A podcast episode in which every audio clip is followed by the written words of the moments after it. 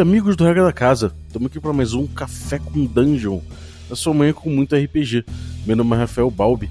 Eu já tô bebendo um cafezinho aqui cheio de terra dentro, porque a exploração foi braba, meu amigo. A gente vai falar novamente de Hexcrawl aqui, só que dessa vez eu vou tirar as dúvidas que a galera me mandou no sli.do, aquele sitezinho que eu botei ali, pra galera passar para mim as dúvidas que tinha, constantes aí, de Hexcrawl, que eu ia respondendo na medida do possível aqui, do, na medida do meu conhecimento e do que eu experimentei, né, já dentro do Hexcrawl. É, vou começar aqui, Patrick Venturini. Ele botou Balbi, sempre que eu penso em narrar algo na pegada de Hexcrawl, eu sinto que a exploração tende a virar algo completamente mecânico. Isso é só impressão minha? Bom, para começar, se você não sabe o que é Hexcrawl aí, galera, qualquer um que. qualquer ouvinte agora, agora que não sabe o é Hexcrawl, eu sugiro que pegue algum episódio anterior que a gente explica um pouco mais o que é Hexcrawl. É, Hexcrawl é basicamente um jeito de você jogar um jogo de exploração e viagem, né? Mas de um jeito, de um jeito que isso seja o maneiro, né? Que seja a diferença. Então, Patrick, é, o, o, que a gente tem até agora de jogo de, de, de Hexcrawl, né? De exploração, tende mesmo ao mecânico, porque em primeiro lugar, as pessoas costumam dividir o dia, né, em várias horas para poder você falar, ah, então no, no, nesse dia eu vou passar é, é, vou, lá, vou, vou, caçar. E aí essa caça pega um, um, desses períodos de hora, né? Ah, vou dormir, vou levantar é, acampamento. Cada, cada coisa que você faz vai tomando uma, um espaço de horas de horas dentro da, da jornada. Aí dentro disso você ainda tem mecânicas específicas para caçar, mecânicas específicas para procurar local legal para dormir, é, mecânicas específicas para você ver se você vai conseguir pegar água, mecânicas tudo acaba nessas soluções normais do Hexcrawl, como o Hexbox que tem para quinta edição, ou, ou, outros assim, você acaba é, tendo um jogo muito, muito mecânico. Até o, o Forbidden Lands que saiu é, é, recentemente, ele é um jogo que é muito bom e ele é o, talvez seja o melhor Hexcrawl mecânico possível. Ser mecânico é uma das, das características que a gente viu o Hexcrawl com força até agora, né? talvez as soluções que sejam menos mecânicas sejam as soluções do D&D Basic, né? Do, dos D&Ds antigos, porque de fato, quanto mais para trás, menos mecânica você tem e mais você deixa ali na, na, conversa entre o jogador e o mestre. Então, é o que eu estou querendo fazer agora, que eu tenho tentado fazer no Uri Glória, que é o meu jogo de Hexcrawl que a gente joga ao vivo no PNP, no Pedido no Play. E lá eu tenho deixado cada vez mais esse Hexcrawl não para mecânica, mas para conversa entre os jogadores e o mestre, né, apresentando os desafios do cenário. Isso tem sido bem, bem produtivo, tem sido bem é, interessante. Eu acho que é nisso aí que eu tenho me que eu tenho me embrenhado mais para estudar, cara. Valeu aí o Patrick. O Felipe Faria perguntou qual o peso das regras de carga e inventário numa campanha Hexcrawl. Quais mecânicas, alternativas a cálculos você sugere? Cara, o Hexcrawl ele é um jogo de exploração e viagem, né? Então não tem jeito de carga não ser algo relevante. Você vai lidar sim com o problema de carga o tempo todo. Né? Se você está levando muita coisa, o jogo vai, se, vai, vai na teoria ficar mais, mais fácil, você vai ter muitas soluções à mão. Por outro lado, você vai estar carregando mais coisas e isso vai atrasar um pouco a sua jornada, né? Você vai demorar um pouco mais para cruzar o hexágono ali, aquelas 6 milhas ou 12 milhas, dependendo do, do mapa que você usar. Então, são escolhas que você faz e isso faz parte do jogo do Hexcrawl. É... Existe essa coisa de ser um, uma coisa chata de tudo RPG, que é você calcular o peso da sua mochila, o volume da sua mochila e ver se você pode carregar aquela quantidade de moedas ou pode carregar aquele equipamento todo. Isso realmente é um saco na maioria dos sistemas, né? Então, como é que a gente faz? Cara, a gente costuma fazer o seguinte: é... primeira, primeira coisa, é... se você não estiver jogando Hexcrawl, você pô, abre mão disso, não tem problema. Se você estiver jogando Hexcrawl, é importante você ver peso e calcular aquilo tudo ali. Tem alternativas, por exemplo, que são é, como do, do Lamentations of Flame Princess ou outros jogos que você tem é, um limite de peso é, determinado pela sua força, né? E você pode, vamos supor que sua força seja 10, você pode carregar 10 itens é, médios, né? 10 itens com, que, que valem 1, um, né? O, o item que vale 1 um seria um item normal. O item muito grande vale 3. E um item pequeno demais, eu acho que a cada 3 vale 1, ou cada 5 vale 1, ou 10 vale 1, não lembro agora. Mas pode, eu acho que cada sistema varia, né? Mas se você tiver 10 flechas, por exemplo, aí conta como um objeto que você está carregando. Se você tiver, é, sei lá, tiver uma, um machado imenso carregando na sua mochila, aí você pode botar como 3, peso 3. E aí você calcula isso tudo e tem que botar, tem que caber na sua mochila.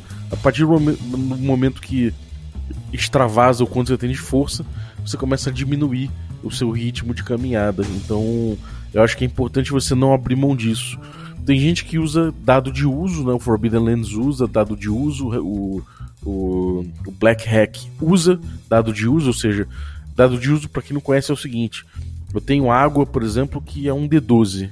Então, quando eu for beber água, eu jogo um D12. Se sair um, eu perco aquele D12 e vira um D10 se eu vou jogar o D10 agora toda vez que eu for beber água. Se sair um, aí eu perco o D10 vira D8 e assim vai. É, quanto mais é, quanto maior o dado, mais pesado aquilo fica para sua carga e tudo mais. Eu acho um jeito bem bem simples de fazer isso, eu acho que ajuda. E eu acho que se estiver bem amarradinho no jogo para não para que ele não não represente uma uma falta de olhar para o seu peso, né, para a questão do peso no, no, jogo, não vai fazer mal. É, um anônimo aqui perguntou quantos hexes você costuma cobrir por sessão. Tem a impressão de que muitos hexes por sessão tendem a deixar a sessão mecânica. Bom, mais uma vez é coisa da, do, da sessão mecânica, né, cara? Você vê como Hexcrawl tem muito isso e isso é uma coisa que, que deixa as pessoas preocupadas. Cara, eu não sei, depende muito do grupo, né? É, normalmente o grupo, o grupo por sessão ali ele vai, pelo que eu vi até agora no Uri Glória, é, o grupo caminhou mais ou menos uns 4 hexágonos por sessão, a, a 4 a 8 hexágonos por sessão. Teve sessão que o grupo caminhou só dois, porque ele estava doente, com excesso de carga, enfim, muitos problemas. E o grupo andou dois só, e teve sessão que o grupo andou bem mais, porque estava em terreno fácil. Então é isso, acho que vai depender muito do terreno, né? Eu não sei se deixa mecânico a, a exploração se você passar por muitos hexágonos. Eu acho que o que pode acontecer é que o, o grupo pode estar ignorando muitos, muitos features interessantes de cada hexágono, né? Muitos ele, elementos interessantes de cada hexágono que poderia ser explorado. Não sei, é, não sei se é isso que está passando para você, mas é, é, legal quando o grupo explora mais o hexágono, né? então você tem que botar ali alguns, alguns ganchos, botar ali alguns alguns chamarizes, de repente, para o grupo aproveitar melhor cada hexágono e acabar, acabar com essa, essa sensação de que o jogo é muito mecânico para você. É, o Pedro Bernardo Caetano da Silva mandou: Balbi, quero narrar Hexcrawl, mas não sei se meus jogadores gostariam. Como faço para comprar, para como os faço comprar a ideia? Cara, é, para você vender o Hexcrawl é você falar, cara, é um jogo que é um jogo que, por exemplo, que se é um D&D, por exemplo, a, a, tendência dele é que ele faça o seu mago ter que pensar num, num set de magias não necessariamente de dano, que ele apela para variedade de recursos dos jogadores, que ele apela para boas ideias dos jogadores para poderem lidar com, com o ambiente, que é um, é um novo, uma nova dimensão do, de desafio, né? Que não, não é só o, os inimigos que vão te desafiar, mas o próprio, o próprio meio ambiente te desafia. Eu acho que você pode vender isso como um grande desafio para eles. Entendeu? É, é, cara, é como se fosse uma grande dungeon malvada ali e que, que pode ser vendido o Hexcrawl, cara, porque realmente é um, é, é um jogo de, de muito perigo, um jogo de que atenção a cada detalhe faz muita diferença, né? Então eu venderia assim, né? Agora, se eles não comprarem a ideia, arruma outros jogadores, cara. Vai na internet, faz aí o. Não vai ser difícil arrumar. É, Hexcrawl tem que ficar cada vez mais, mais popular, então não vai ser difícil arrumar jogadores de Hexcrawl aí pra você jogar, cara, beleza? É, Wagner Roberto da Silva, mestre velho de jogos novos. e aí, cara? Falando de diversão e rolagem de dados, as tabelas do Hexcrawl são um show à parte. Na sua experiência, rolar as tabelas antes ou durante a sessão? Cara, eu gosto muito de rolar antes as tabelas. Em primeiro lugar, porque isso me poupa, me poupa tempo durante a sessão. É, eu, eu, eu, consigo pensar com um pouco mais de antecedência certos encontros que, que as tabelas me trazem. É, sei lá, eu consigo. Se, se uma tabela tá me dando ali um encontro do grupo com camelos, e esses camelos aí estão. Saiu ali no. sei lá, num dado que eles estão que, que eles têm um tesouro e eles estão é, e eles estão agressivos. E aí, como é que é esse encontro? Por que, que esse encontro tá assim? Eu consigo pensar um pouco melhor e justificar no cenário, criar um. bolar uma cena um pouco melhor. Ou se saiu de repente que o encontro é com buliugues numa, numa, numa ruína e tem um outro monstro também que é uma lesma gigante. Então aquilo me permite trabalhar melhor essa ruína, a lesma gigante, os buliugues, o que, que eles estão fazendo, se eles estão batalhando na hora ou não estão, se de repente um dos lados precisa de ajuda, enfim, isso permite que você trabalhe melhor as coisas. Mas eu também gosto de tabelas na hora, né? É, eu gosto de preparar para poder improvisar fácil. Então eu costumo ter comigo tabelas que me ajudem a na hora eu começar a jogar coisas e gerar pelo menos clima ou de repente um desafio ali específico. Tem muita coisa que eu deixo para é, particularidade de cada hexágono. Por exemplo, se o grupo demole de noite, dormir sem acampamento em determinado hexágono mais perigoso, aí pode ser que eu jogue ali numa tabela própria daquele hexágono para ver que tipo de problema que pode ter. Então, de repente, pode ser que a comida deles seja comida por insetos, pode ser que dê pulga na, na armadura dos caras, né? Na, na, na, no equipamento dos caras, pode ser que, enfim, pode ser que lacraias, é, uma, uma lacraia entre na roupa de, uma, de um jogador, de um personagem, enfim. Acho que cada, cada hexágono e cada situação você pode ter algumas tabelas prontas que te ajude a dar mais cor para a sessão na hora, entendeu? Então, jogar na hora também ajuda muito sempre. É, isso aí, é, dá uma experimentada, cara. Eu acho que você, você vai descobrir aí o, o, quanto você, o quanto você prefere de jogar antes ou jogar na hora. Eu gosto de rolar bastante coisa antes. É, JP, JP Martin. Fala, Balbi, como você pensa a estrutura da aventura com começo, meio e fim no esquema Rex? Sempre teria que ser algo sandbox? Abraço. Olha, cara, sinceramente, é, muita gente fala que se você tiver hexágonos e o mapa e você vai andar pelo mapa contando hexágonos, você tem o Hexcrawl. Eu discordo um pouco disso.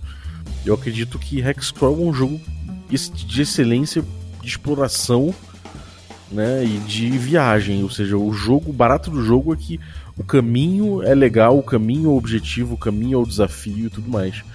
Então, isso naturalmente leva o jogo para um sandbox, entendeu? É, você vai botar o, o ambiente como problema e você não vai, não tem como prever um, uma situação, uma saída para aquilo, né? Então, assim, eu acho possível que você coloque aí um início, meio e fim dentro de uma aventura de, de sandbox.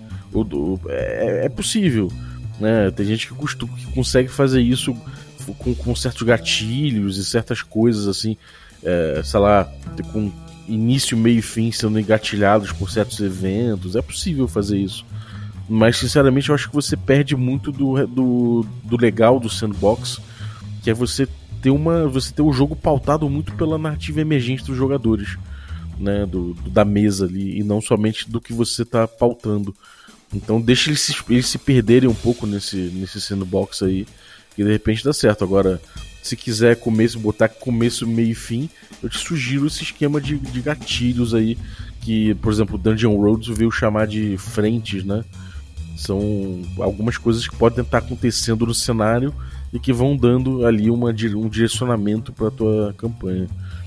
É, o Edu, Eduardo Soares perguntou: Balbi, que programas você usa para gerar seus mapas hexagonais?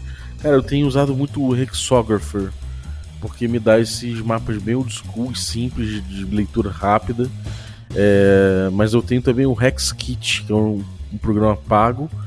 Ele, e ele te dá uma te dá uma um, um hexwork bem bem artístico, assim, eu acho bem interessante. É, porque ele te dá, um, ele te dá uma, uma coisa interessante em termos estéticos. Porém, o, o, o Hexographer ele te dá outras camadas, né? ele permite você trabalhar em duas camadas diferentes. Ou seja, ele trabalha com hex e com sub-hex, né? Ele, ou seja, ele coloca a gradezinha de hexágonos dentro do teu hexágono, que eu acho que é uma coisa muito importante para desenhar ali o nosso o, o, nosso o nosso hex, né? O nosso hexágono. É, tem outra pergunta aqui. Eduardo Soares de novo. Balbo, você tem algum tamanho favorito de hexágono, tipo 6 ou 10 quilômetros? Se sim, por quê? Cara, eu trabalho com 6 milhas. Eu gosto de trabalhar com 6 milhas. Porque, primeiro, porque milhas tá, é, é, o, é a medida do padrão do, do BX, né, do British Lord que eu jogo. Então acompanha ele mais ou menos, o cálculo fica mais fácil. E eu gosto de 6 milhas porque eu acho ele não. Os hexágonos não são tão grandes assim, então tem uma, um ritmo bom de elementos principais de cada hexágono para ter no jogo. É, outra coisa que eu acho que facilita o cálculo um pouco, é isso. Né? Você normalmente você dobra ali, então 6 12, 24 hexágonos, 24 milhas, já deu ali o que o grupo vai cobrir andando de repente. Então, sabe, fica mais fácil. O grupo por dia percorre 4 hexágonos. Acho que esse tipo de cálculo assim facilita. É... O Anônimo perguntou: é... Quais são os pontos fortes e fracos de se jogar Hexcrawl? Cara, eu acho que o ponto forte é justamente você se perder nessa, nesse mar de possibilidades de desafios que a própria natureza traz, além do, da história que surge com as criaturas e com, e com os tesouros e com tudo que tem ali para ser, para ser explorado. O lado ruim de se jogar Hexcrawl, que eu acho fraco, é que realmente ele pede bastante preparação. Eu ainda não vi nenhum Hexcrawl que seja tão simples assim de, de você preparar. E de certa forma, quer dizer, eu acho que ele ganha, né? com uma preparação mais, mais pormenorizada, então é, isso é uma coisa que, sabe, é, é, um ponto fraco, não deixa de ser, você tem que perder bastante tempo planejando coisa ali, planejando tabelas e não sei o que. E outro ponto fraco também é que ele, é muito, ele tende a ficar mecânico. Então, se você não tiver um esforço ali como mestre, um cuidado muito grande, pode ficar é muito fácil de ficar repetitivo, né? Então o grupo fica naquela rotina clássica de acordar, ver o que aconteceu, prepara o café, levanta acampamento, anda um pouco, procura por água, é, caminha mais um pouco, vê se chega no lugar que quer, vê se perdeu, se não perdeu, enfim, todo aquele procedimento clássico e mecânico do Hexcrawl pode fazer o jogo ficar muito muito monótono. Acho que é isso. Márcio Moreira, grande Márcio Moreira do PNP. Balbi, devo rolar encontros aleatórios escondido ou na frente dos jogadores? E se for para rolar na frente, como fica o elemento surpresa da narrativa? É, cara, eu, como eu falei, eu prefiro, eu prefiro rolar encontros aleatórios antes, né? Eu tenho uma listinha de encontros aleatórios ali e, e eu sei quando eles vão acontecer em relação aos, aos dias de viagem do grupo. É, só vai mudar a localidade, a localidade, no máximo, de acordo com, que, com, com o progresso deles. Então eu prefiro assim porque eu guardo o elemento surpresa. É, se você não tiver como fazer isso, você pode rolar na frente dos jogadores de repente e, e, e, não falar exatamente qual hora vai ser, né? E aí você decide no momento que vai acontecer o encontro randômico, quando eles menos esperarem. Né? Aí é uma decisão que eu acho que o mestre pode tomar com base no melhor desafio. Eu acho que é bem justo, é justamente onde o mestre pode ser chamado para para utilizar sua, sua prerrogativa de mestre mesmo, que é pensar o melhor desafio. Então é isso aí. O Eduardo Silva Soares perguntou a mesma coisa: você rola os encontros aleatórios antes do jogo rola na hora? Eu prefiro rolar antes por conta disso que eu falei. É, o Edu também mandou: você se preocupa em reforçar a diferença entre os diferentes tipos de acidentes geográficos para os jogadores, tipo a dificuldade de navegar em florestas fechadas.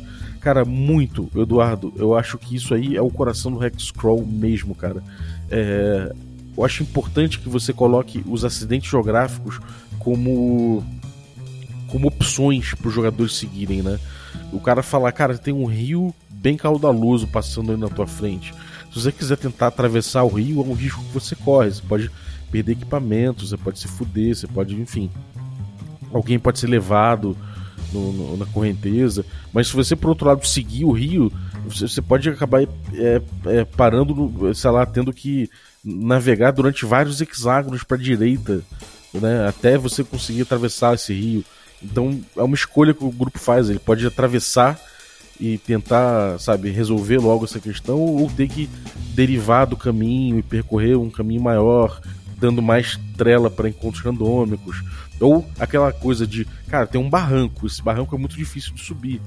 É, se você subir aqui, você sabe que tem inimigos em volta, que você já, já topou com eles, e eles têm uma visibilidade desse barranco. Você vai arriscar subir ali? Se você subir ali, você está correndo risco, beleza.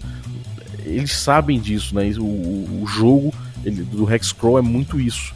E eu, o que eu acho legal é que depois de 10 sessões no, no Ori Glória, que é o, o que a gente jogou no PNP, os jogadores vieram e falaram, eles não estavam nem mapeando, mas eles vieram e falaram, cara, parece que eu tenho o mapa da região na minha cabeça, porque eles saberiam navegar só pelos marcos geográficos do mapa, eles saberiam navegar dentro daquela região. Isso eu achei muito legal, cara. Isso me deu um sentimento muito grande de dever cumprido. É, eu acho que se a opção dos jogadores, se os jogadores navegam pelos acidentes geográficos, isso for justamente a opção deles, é, o jogo passa a fazer muito mais sentido. Né? É, se você, por outro lado, joga um dado e fala, ah, vocês encontraram o melhor caminho, e aí você só descreve os marcos geográficos, aí aquele marco geográfico passou a ser só uma descrição, não é mais uma opção do jogador, não é mais uma questão ativa dos jogadores, então eles memorizam de uma forma pior e brincam menos com aquele elemento ali, entendeu? Acho que é isso. O Caio Messias Cavazana perguntou quais técnicas você usa para apresentar o evento do Rex atual de forma sutil. É... Ah, cara, então, você pode, por, exemplo, se o evento for um, uma coisa sobrenatural, né? Você pode, sei lá, ir falando de uma eletricidade estática que você vai percebendo por, por entre a vegetação, os animais ficando, ficando arredios e fugindo. Se for uma, uma tempestade, você pode fazer primeiro aquele vento, você pode fazer o rio é, pegar uma tromba d'água, sabe? para mostrar que lá atrás já tá chovendo bastante. É, eu acho que você tem que fazer uma antecipação interessante disso, porque como no Hexcrawl o desafio mora justamente eu, quer dizer, um desafio importante para Hexcrawl é justamente a geografia e o, o, clima e os eventos e não sei o que.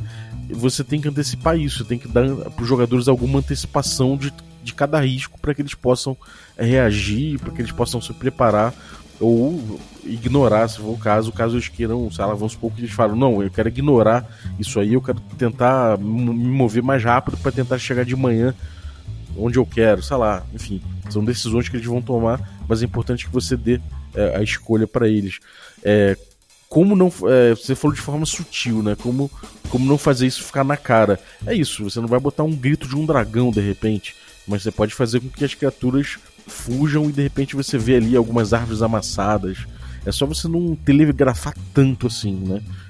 Tente ser mais sutil mesmo. É, é, isso é uma coisa meio subjetiva, muito do teu estilo, mas tenta não entregar o jogo também, né? Se você entregar a paçoca de cara, a galera já vai saber qual é o desafio de antemão. É, outra pergunta do Caio: existe um, uma quantidade ideal de eventos para acontecer por hexágono? Como você preenche o tempo entre eles? Cara, é, depende muito da região que você tá, né? É, eu, quando, quando eu fiz a Floresta da Beirágua, por exemplo, eu pensei num número razoável de encontros possíveis e de eventos possíveis dentro daqueles hexágonos ali, porque eu achei que era uma região muito viva. Por outro lado, quando eu fiz uma, umas montanhas isoladas no meio do, do continente, eu falei, cara, aqui vai ser uma região muito desolada, sabe? É, então vou botar pouquíssimos eventos aqui. Inclusive, pode ser que a escassez de eventos seja um problema para os jogadores no futuro, se eles entrarem nessa região, sabe? Então acho que isso aí você vai medindo com as tabelas geradoras que você for gerar para cada região que você for fazer. É, e como preencher o tempo entre os eventos? Cara, é a rotina, é o desafio da é o desafio do ambiente, né? Esse, esse tempo preenchido aí você vai preencher com desafio mesmo, com criaturas que se encontram, com, sei lá, com desafios de, sei lá, como se eu vou pegar caminho tal, vou pegar outro caminho. Eu acho que esse tipo de coisa você vai trazendo para os jogadores de forma ativa decidirem o que vão fazer e aí eles vão é, se ocupando com isso, né? É, um anônimo mandou Balbi onde encontra um passo a passo para mestrar um Rexão maroto. Cara, tem muitos no Dive Thru RPG, muitos mesmo. É, a maioria traz soluções bem mecânicas, mas eu recomendo que você pegue lá porque tem muitos de graça. Tem um que é o, que é o Hexbox, que é para D&D, tem um que é para Labyrinth Lords, que é legal, tem outros lá também que você vai ver. E se você quiser comprar alguma coisa, tem o Forbidden Lands, que é o, o jogo do momento, né? em, termos de hex crawl. Ele é muito mecânico, ele, ele, tem umas soluções muito mecânicas, mas dentro dessa escola mecânica de hex crawl que parece ter que parece imperar, eu acho que é o melhor até agora. Então dá uma olhada lá, é Forbidden Lands. O Lucas Escarton mandou Point Crawl não tem uma proposta melhor que o Hex, no sentido que o primeiro tem pontos de interesse espalhados pelo mapa, enquanto que no Hex é tudo aleatório. Cara, melhor é muito relativo, né? Eu acho que se você quiser fazer uma navegação de ponto de interesse em ponto de interesse, é melhor você jogar um point crawl, de fato. Né? É, por, por outro lado, se você quiser que o caminho seja o teu oponente, que o caminho faça significado na tua jornada e que ele seja um, o oponente, que ele seja fonte da história, aí não faz o mínimo sentido você jogar point crawl, entendeu? É, eu acho que point crawl é um jogo que você ele combina um pouco mais com uma linha de história, ele combina um pouco mais com você. É, se você tem pressa de explorar pontos de interesse e não necessariamente o, a natureza. Então, sim, eu acho que é possível você jogar o point scroll. Eu acho que você vai perder outros elementos do hex scroll, entendeu? Você vai perder esse, esse lado aí, mas dependendo do tipo de aventura que você quiser, eu abraço o point scroll mesmo. Na verdade, eu vejo que muitos e muitos jogos de hex scroll eles acabam andando, derivando naturalmente pro, pro estilo de point crawl. É muito fácil você ver aí quando você pega um produto de hex crawl e você tem ali os hexágonos numeradinhos e, pô, tudo que ele fala do hexágono é um evento por hexágono, sabe? Isso é praticamente um point crawl, eu não costumo, não consigo ver muito hex crawl nesse tipo de produto não. Então, tem muita confusão nesse sentido. Eu acho que muita gente faz point crawl achando que tá fazendo hex crawl é, anônimo. Como criar e contagiar geral na atmosfera da exploração. Às vezes, às vezes a falta de um norte traz um tédio. É, cara, é gancho. Você tem que botar muito gancho nisso aí. Você tem que mostrar oportunidades pro grupo, né? E é isso que eu tô falando também. É, a galera para explorar, elas têm que ver que elas têm que entender que elas estão a, a exploração ativa delas é o que vai é o que vai fazer elas andarem. Não é só você ficar jogando dado para ver se você se perdeu ou não, entendeu? É, se você fizer com que as decisões deles perante a geografia, perante o, o, o ambiente, é, pautar a viagem deles, acho que acaba um pouco esse, esse tédio, sabe? É, e gancho, cara. Mete gancho, faz com que os eventos ressoem, faça com que eles, eles, eles, eles sintam né, que o ambiente é vivo e isso, isso vai dar vai dar bastante asa à imaginação deles e principalmente tesouros, cara, tesouros e coisas interessantes, né? O, o fantástico, né? Tenta fazer com que seus elementos naquela natureza ali so, soem fantásticos e convidativos e talvez lucrativos para eles.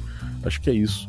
O Douglas Cardins perguntou: tem alguma tabela pronta do Rex específica para aventuras no espaço? Cara, tabela pronta, não conheço. Você tem um esquema gerador de tabelas muito bom para aventuras de, de espaciais que você usa mapa com hexágono, que é o Stars Without Number. Então recomendo aí do Kevin Crawford.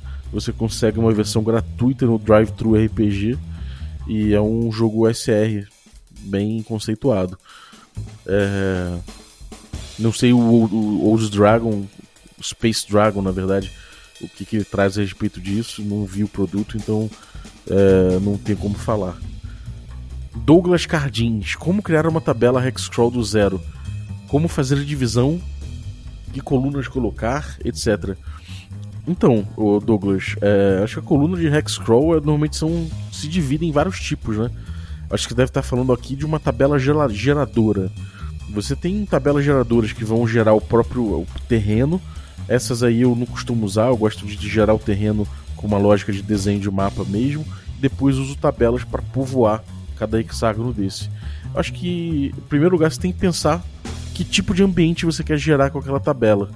E aí você vai é, fazendo com que as ocorrências sejam é, pertinentes com aquela. verossímeis com aquele mundo que você estava pensando ali. Depois você joga e vai gerando o que, que tem em cada hexágono, entendeu?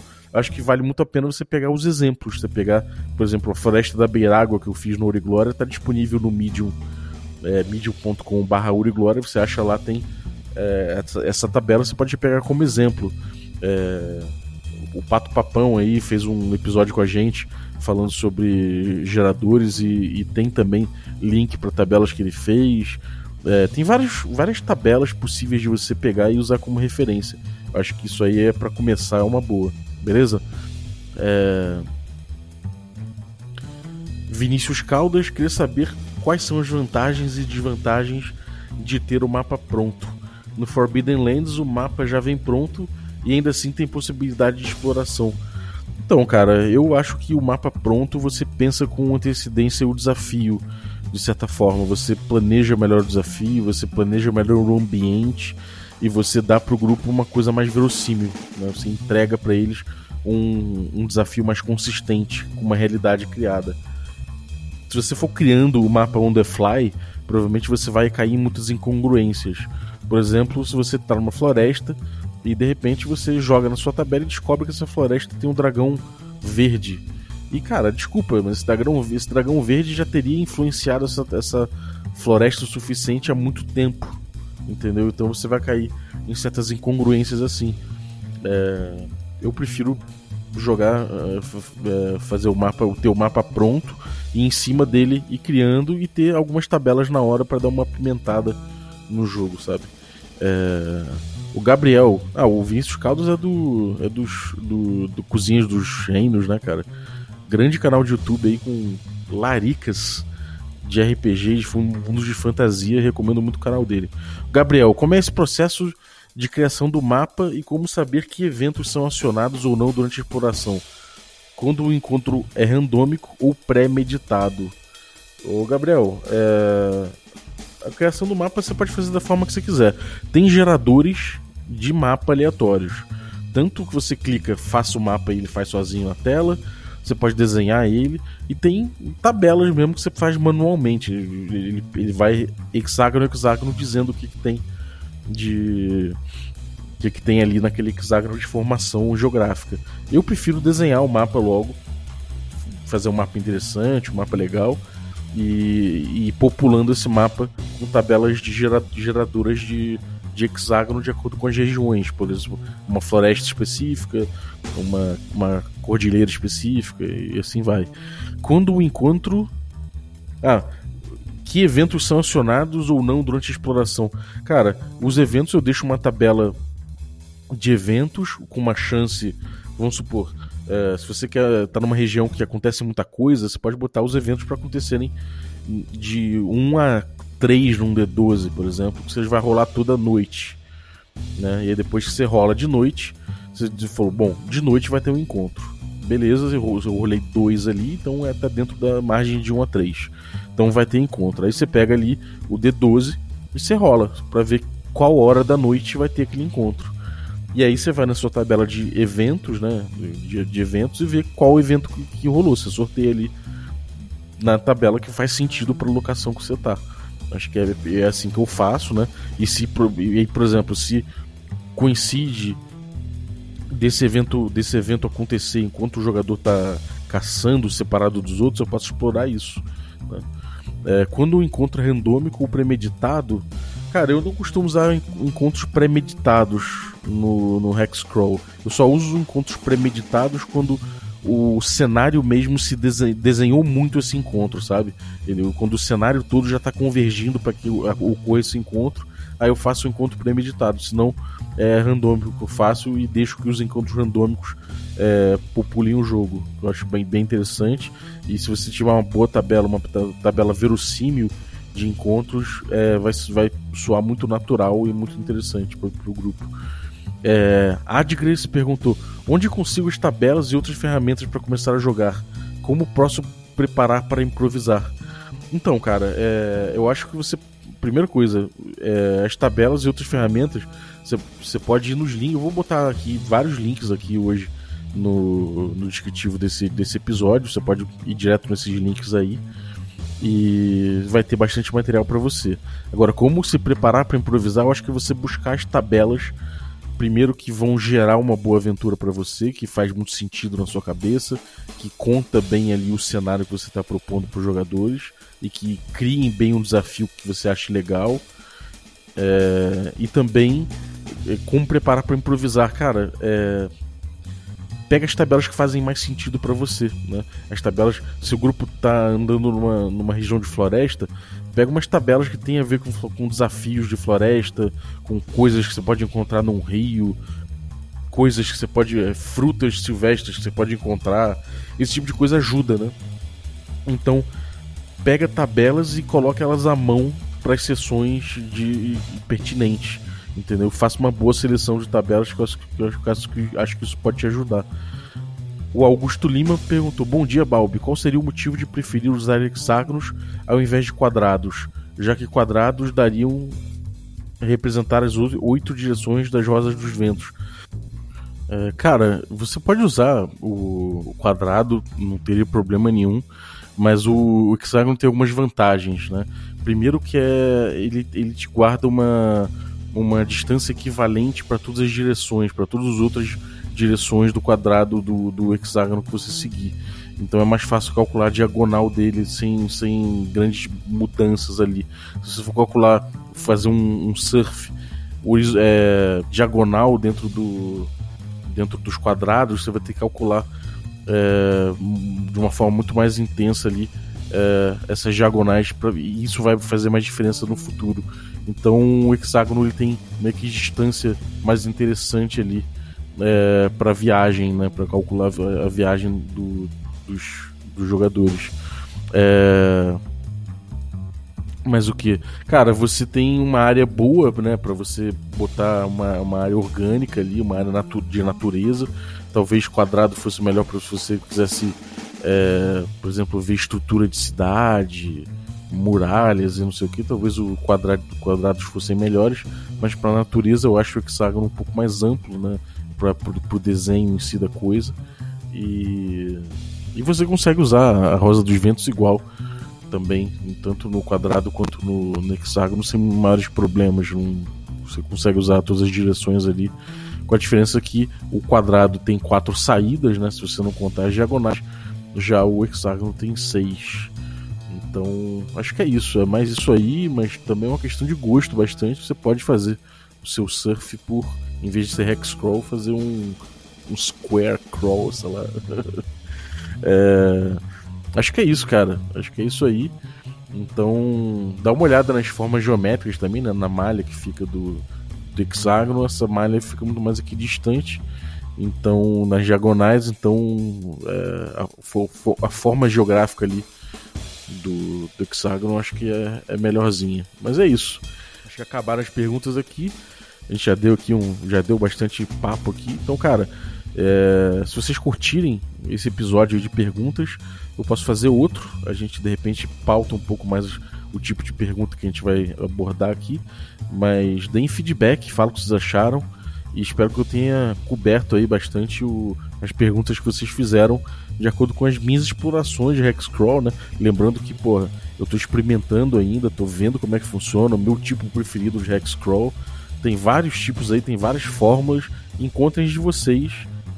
Vale muito a pena experimentar e chegar na tua própria fórmula, dividir essa fórmula com, com, a comunidade. Se vocês não conhecem ainda, tem o grupo Hexcrawl Brasil no Facebook. Entra lá que a galera tem trocado bastante informação aí, principalmente o Felipe Pepe, que tá com aí com, com os mercenários aí dos, do, da aventura dele que ele tá rolando, do, com o sistema que ele tá que ele tá criando também. Então tem bastante material lá, cara. Pode colar que é só felicidade. É... No mais, muito obrigado por acompanhar a gente aqui no, no Café com Dungeon. E fica ligado no nosso instagram.com barra regra da casa que tem sempre aí novidades, sorteios e, e coisas maneiras para você acompanhar. Eu queria agradecer também pela vinhetinha de hoje, muito divertida, da galera do RPG Next. Esse nível aí de dublagem é, eles alcançam e eles têm inclusive jogos que você pode ouvir no podcast deles. É, tem, tem jogos de DD sonorizados e tudo mais, bastante coisa já. E além dos jogos sonorizados, eles têm também episódios em que eles falam de GURPS, eles falam as regras e vão lendo com você as regras de GURPS para você aprender, e também com as regras de DD quinta edição. Eles vão lendo com você, tirando, é, esclarecendo as regras. Então, pô, o trabalho muito legal do RPG Next. Se você não conhece, que eu duvido, você devia estar seguindo. então, vá lá conhecer. Valeu? Então, um abraço e até a próxima.